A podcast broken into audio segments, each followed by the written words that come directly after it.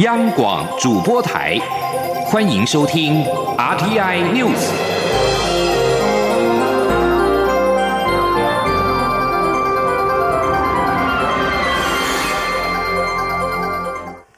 听众朋友您好，欢迎收听这节央广主播台提供给您的 RTI News，我是张顺祥。美国在台协会 AIT 处长李英杰首次到金门出席八二三战役追思活动。总统府发言人张敦涵表示，感谢美国友人参与活动，台湾也会持续跟理念相同的国家持续的深化合作，共同为区域的和平稳定以及共同的繁荣跟福祉贡献努力。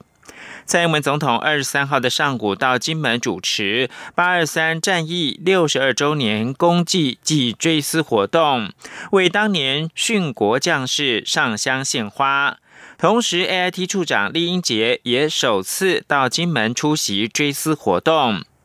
美国在台协会 AIT 则表示，两位美国军官在金门九三炮战与台湾同袍，一同抵御中华人民共和国。在猛烈炮火攻击当中英勇殉职，安全合作是美台伙伴关系极重要的一环，是建立在多年来的真朋友、真进展的历史之上。A I T 在脸书的粉丝团贴文表示，从八月初到八月底，A I T 都在欢庆美台安全合作月。美台安全合作的历史可以追溯到好几十年前，也一直是台美伙伴关系中极为重要的一环。九三炮战发生在一九五四年的九月三号下午五点，共军向金门发射炮弹，摧毁数艘国军的船舰跟炮阵地，期间大概落弹七万枚。当时造成志愿来华服务的美军顾问团的顾问孟登道中校、林恩中校在水头码头当场殉职。这次事件也是一九五八年八二三炮战的导火线。请听央广记者王兆坤在金门的报道。上香献花，请脱帽默哀。蔡总统首先协同参战将士、彝族代表、政府官员及三军官兵代表，至太武山公墓忠烈殿为已故革命先烈致祭。随后转往太武山公墓墓冢区主持仪式，表达对前人的追思、感念、缅怀忠义爱国情操。典礼庄严隆重，陪祭人员包括国安会秘书长顾立雄、国防部长严德发、陆军司令陈宝瑜等官员及将领。美国在台协会处长厉英杰及 AIT 多位官员也到场雨祭。经防部表示，共军在一九五八年八月二十三号傍晚对金门发动猛烈炮击，金门全岛居民在同岛一命与阵地共存亡的坚持下，彻底粉碎中共解放台湾美梦，让全世界看见我国誓死捍卫国家主权及自由民主的决心。殉职烈士陈胜前彝族配偶陈黄阿春受访时谈起往事，仍忍不住哽咽。其子陈耀坤表示，今年的纪念活动感受比六十周年好很多，但因为其父是在小金门阵亡，每年此刻却无法前往当地。希望经防部可以安排彝族到小金门祭拜先人，另也期盼政府可以颁发模范母亲给辛苦的遗孀。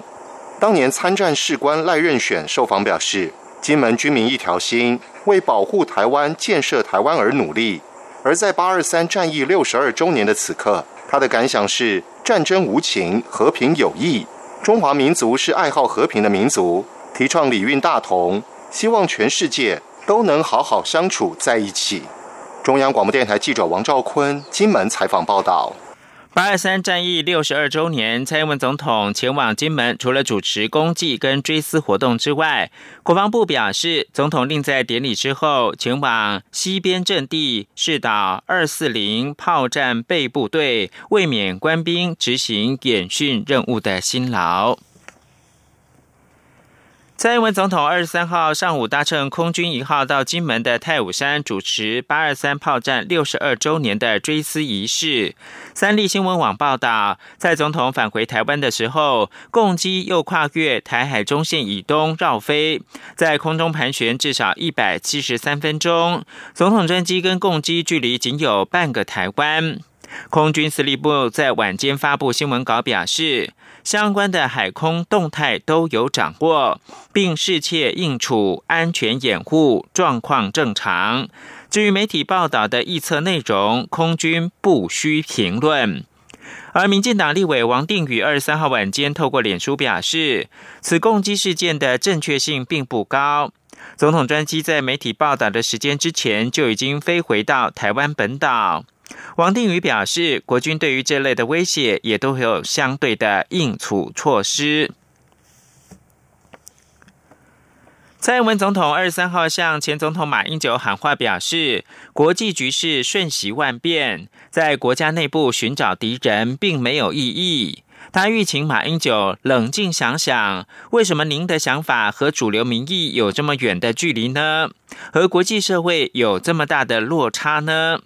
蔡总统二十二号曾针对前总统马英九批评他把国家推向战争边缘，回应表示：受人民的托付领导国家的人，千万不能够抱持着不切实际的幻想，以为在主权议题上面卑躬屈膝，或是对民主价值不吭一声，就能够换来所谓的和平。马英九二十三号则是反呛蔡总统，应该先检讨自己。记者江昭伦报道。蔡英文与马英九两位现任与前任总统近来炮火相向。蔡总统二十二号针对马英九批评他把国家推向战争边缘的言论回应指出，受人民托付领导国家的人，千万不能保持着不切实际的幻想，以为在主权议题上卑躬屈膝，或是对民主价值不吭一声，就能换来所谓的和平。马英九二十三号上午出席郝柏村追思会前接受媒体访问时，毫不客气地再度重炮抨击蔡总统。马英九指出，他执政八年，与中国大陆打交道了八年，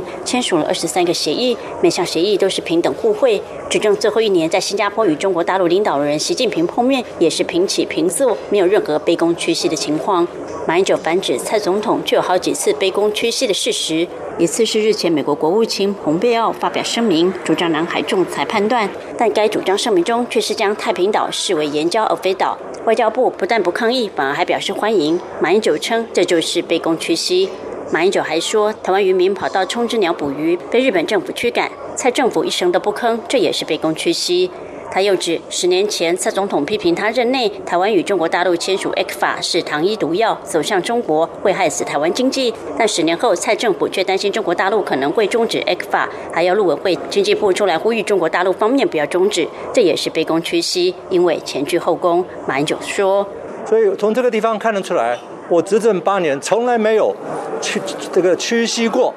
蔡总统倒非常多次，他应该先检讨自己。同样出席郝柏村追思会的前国民党主席吴敦义也声援马英九。他指出，马英九在总统任内做到了和陆友日亲美。他在马前总统任内一路担任国民党副主席兼秘书长、行政院长以及副总统，充分了解他对于中华民国的忠贞与贡献。对于蔡总统口出恶言批评马英九。吴敦义反批蔡总统根本没有资格做中华民国的元首。中国电台记者张昭伦台北采访报道。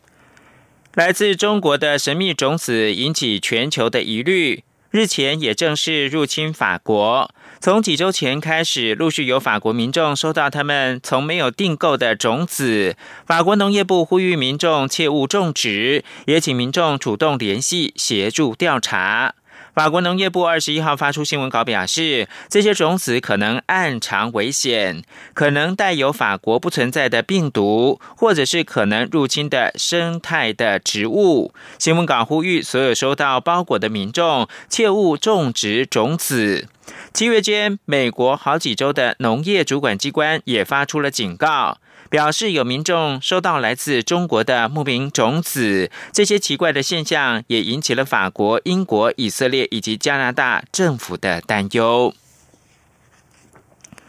有鉴于部分网络时代对性知识跟艾滋议题有错误的认知，台湾医疗科技整合学会在解封之后，再度举办以“老司机”为号召的健康性知识卫教讲座。除了引导网络族群有正确的性知识跟艾滋认知之外，也希望借此分享以患者为中心的云端药局理念。肖兆平专题报道。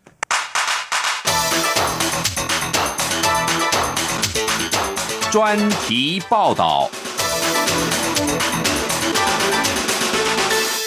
老司机恋爱巴士发车喽！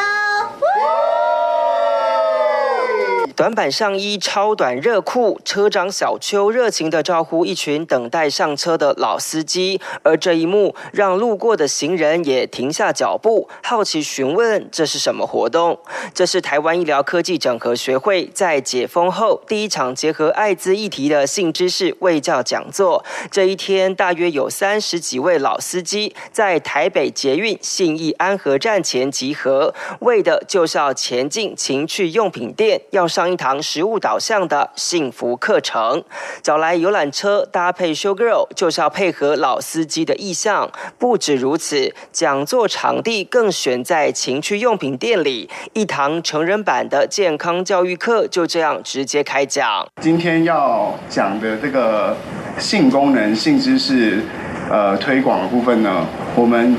今天会讲到的部分，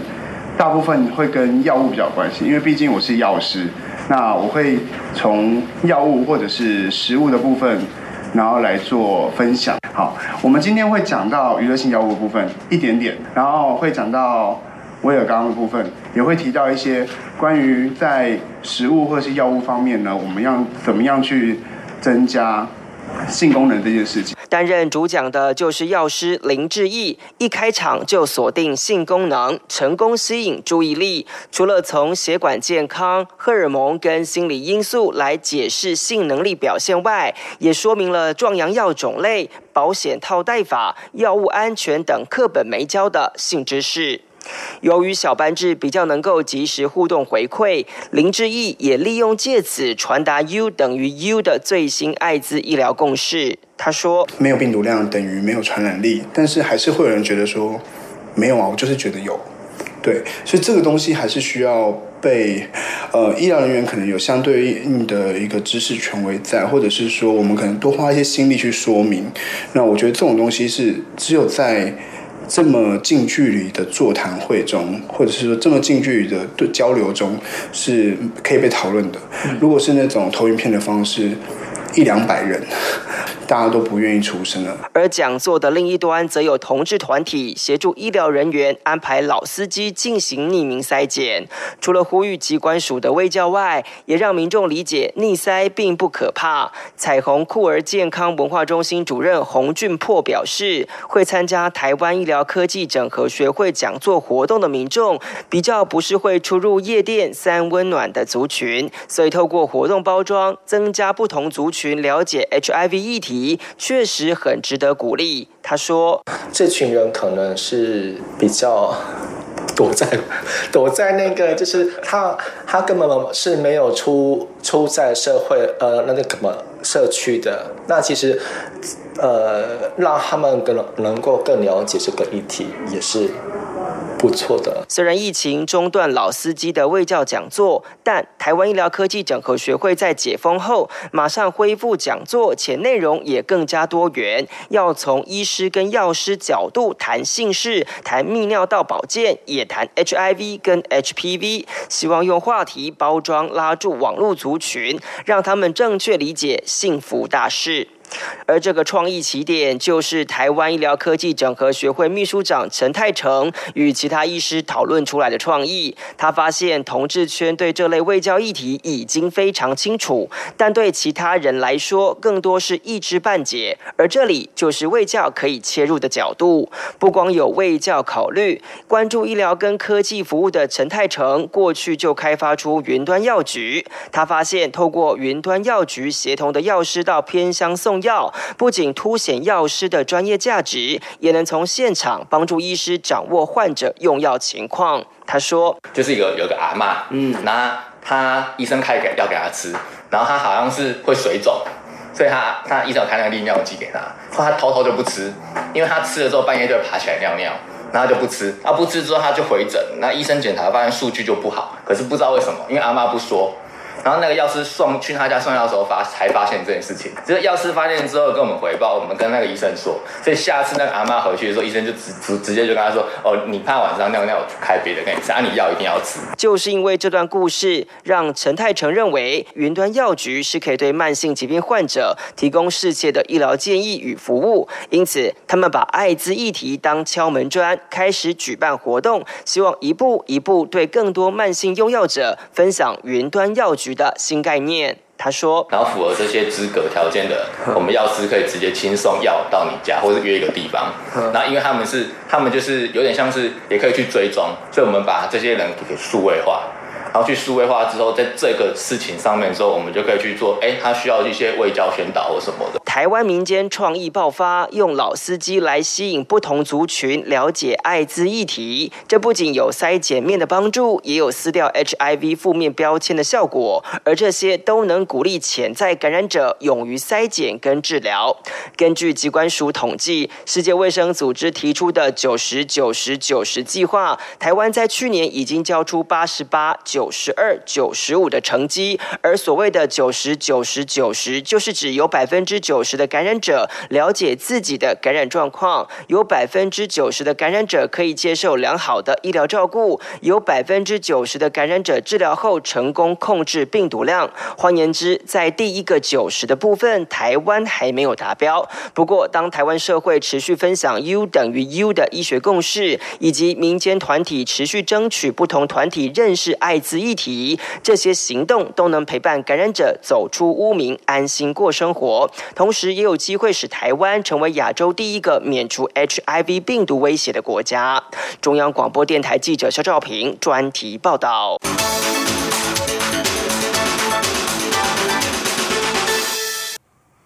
这里是中央广播电台。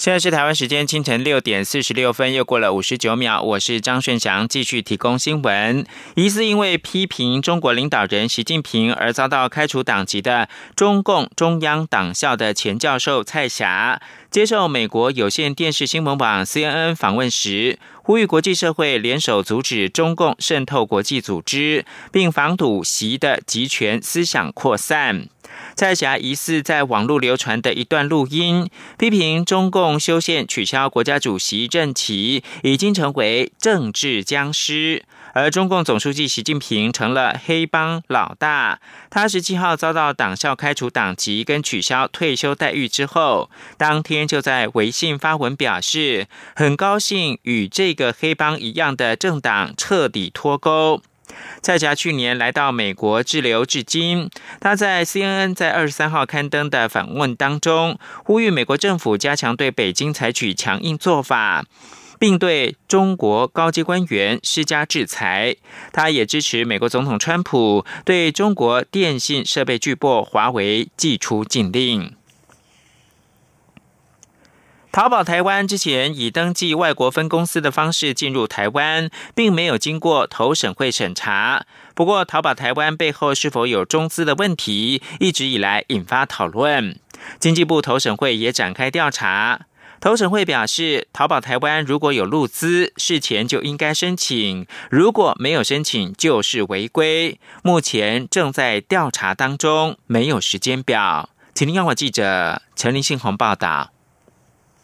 下电商购物淘宝台湾去年十月宣布正式在台湾上线，主打整合台湾在地与中国跨境的商品，强调多元支付、宅配到家、超商取货以及退货机制，要将更好的服务提供给台湾消费者。不过，阿里巴巴透过品牌授权英商克雷达投资有限公司台湾分公司经营淘宝台湾，早就引发中资绕道来台的疑虑。经济部投审会二十三号证实，目前。确实正在调查淘宝台湾是否背后有中资，但却没有事先经过投审会审查。投审会发言人苏启燕指出，目前投审会认定淘宝台湾是否为中资有两大要项。第一是中资持股是否超过百分之三十？目前查证的结果是阿里巴巴确实有投资英商克雷达，但持股并没有到百分之三十。第二则是控制能力的部分，也就是阿里巴巴对于英商克雷达是否有控制能力，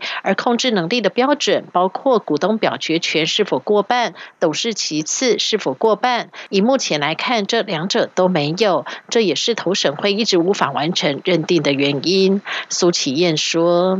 嗯，所以现在变成说，剩下的要确认的项目就是说，阿里巴巴在营运上对它有没有控制能力。不过这个东西就会牵涉到一些比较比较实质面的认定啊，所以这就是为什么我们到现在都还没有完成认定的原因。”投审会也指出，虽然目前针对淘宝台湾是否有中资掌控的调查没有时间表，但一旦确定违规，就得撤资或改正。至于淘宝台湾如果想要再登台，就得重新申请。只是根据法令规定，入资在第三方支付以及广告收入的部分是没有开放的。但这些目前淘宝台湾登记的营业项目都有，所以重新申请的话，如果还是有这些业务，恐怕也难以再进来台湾。中央广播电台记者陈林信洪报道。教育部日前宣布，九月开始，大专校院内宿舍不能够安排作为境外生的检疫场所。教育部长潘文忠二三号表示，除了防疫旅馆，未来也会争取集中检疫所来支援境外生的检疫。中小学将在八月三十一号开学。潘文忠表示，教育部也正在盘点校园的防疫物资，并且跟中央流行疫情指挥中心会商，因应国内外的疫情变化，预计下周提供学校最新的防疫措施，让学校开学之后能够兼顾防疫，也能够让学生的学习活动如常进行。江昭伦报道。暑假即将结束，但国外疫情依旧严峻。面对新的学期，学校防疫作为是否有所调整？教育部长潘文忠二十三号出席祖父母节全国性庆祝活动记者会后受访表示，教育部已经在两周以前，针对有关校园未来应应防疫物资进行盘点，做好一切准备。因应国内外疫情发展，教育部也已经与指挥中心会商，预计下周就会提供学校明确的校园最新防疫作为。潘文忠说：“我想我们呃也希望都还是以呃最呃严谨、战战兢兢的方式啊，来做好每一个防疫上的准备。那在下周跟指挥中心在进一步的确认之后，也会尽早的让学校了解在。”啊，开学后我们相关的防疫上的措施怎么来进行啊？是能够达到最好的防疫效果，当然也让孩子的学习活动啊啊可以如常来进行。另外，针对教育部日前宣布，九月起大专校内宿舍不能安排作为境外生检疫场所，潘文忠表示，大学九月中开学后，主要检疫场所仍以防疫旅馆以及中央所设置的集中检疫场所为主。部分学校规划校外住宿空间，只要经过地方卫生主管机关审核通过，也可以支援作为检疫场所。教育部未来也会争取更多集中检疫所，希望让境外生能够依序回到台湾就学。中国电台记者张昭伦台北采访报道。彰化县卫生局跟台湾大学公共卫生学院等单位合作，进行 COVID-19 病毒血清抗体的检测，是国内第一个大规模的血清抗体的调查计划。原本是规划在二十五号要公布其中报告，不过彰化县政府二十三号晚间表示呢，在傍晚接到了台大工卫学院的通知，要取消血清抗体的调查其中报告记者会，但没有说明原因，其中报告的日期也没有确定。台大工卫学院的教授詹长全晚间证实，因为行政作业来不及，因此要停办其中报告说明会。至于会期是延到什么时候，还没有决定。而彰化县长王惠美则说，中央跟地方的防疫一条心，尊重台大工卫团队专业的评估，一起守护县民健康。脏话普筛引发争议，国民党更进一步考虑要整合执政的十四个县市，如果量能足够的话，不排除自行执行普筛。国民党的主席江启臣表示，国民党提出的防疫见解都是民意所趋，没有政党政治的考量。记者陈立信宏报道。媒体报道，国民党主席江启臣日前宴请党籍立委时，谈到彰化裁剪风波有攻击到民进党，让卫福部长陈时中负面声量增加，鼓励蓝营立委南下声援。民进党质疑国民党根本无心防疫，只想行政治斗争的目的，要求江启臣应该为此向全国人民道歉。江启臣二十三号出席前行政院长郝柏村追思纪念会，面对媒体询问时表示，国民党也认为防疫工。作要交给专业，并由政府负责执行。但是国民党也从历次的民调中发现，政府在防疫甚至纾困部分，应该要提早执行某些事情的时候，并没有和民意站在一起。因此，国民党作为在野党，也才会提出来，并没有所谓政党政治的考量。张启成说。所以我们从法案都提早出提出来，那当然防疫也需要滚动式的检讨，所以在这检讨的过程里面，国民党发现，还有我们的民调也告诉我们，啊，政府应该提早做哪些事的时候，那我们作为在党，我们本来就是提出来，这里啊没有所谓这个政党政治的考量，因为防疫是从作战，那作战一定有指挥官。所以我们也希望指挥官应该要啊做出决策，啊，那这个决策呢是能够真正提高我们的防疫的安全，让人民有安全感。江启臣也表示，针对防疫工作，中央和地方政府必是相互合作，甚至中央也要尽力协助地方政府，这也是国民党一贯的态度。而作为在野党，国民党也会提出建议，且从 COVID-19 发生以来，国民党的态度都是如此，没有改变。中央广播电台记者陈琳信鸿报道。而在国际间，法国二十三号通报，过去二十四小时境内新增了四千八百九十七起 COVID-19 确诊的病例，创下法国五月解除封锁以来的单日通报的新高纪录。在乌克兰，前总理提摩申科检验呈阳性的反应，不仅发烧，而且病情严重。发言人拒绝透露提摩申科是否已经住院，或者提供更多的细节。在菲律宾，二十三号通报新增两千三百七十八人确诊 COVID-19，这是四周来的新低。染疫人数达到十八万九千六百零一人。在俄罗斯，预计在年底前每个月生产一百五十万到两百万剂疫苗，并逐步将产量提升到每个月是六百万剂。由莫斯科加玛利亚研究所研发的全球首支 COVID-19 疫苗史普尼克 V，下周将在俄罗斯开始大规模的测试。而英国媒体则报道，美国总统川普。正考虑为英国的药厂阿斯特杰利康跟牛津大学所研发的 COVID-19 实验性的疫苗提供紧急的使用授权，以便十一月三号总统大选之前能够投入使用。为了展现对白俄罗斯民众争取民主的支持，二十三号有数万人在立陶宛手牵手串成人链，重现波罗的海三国人民为了抗苏联，在三十一年前的今天牵起波罗的海之路。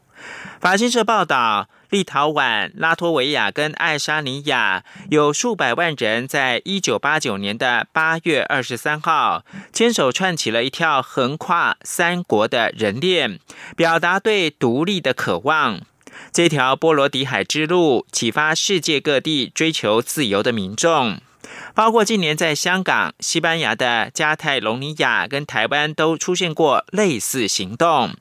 二十三号的活动从立陶宛首都维尔纽斯延伸到白俄罗斯的边界，全长大概三十公里。活动在台湾时间二十四号凌晨零点开始，大概是七个小时之前。主办单位预估大概会有五万人参加。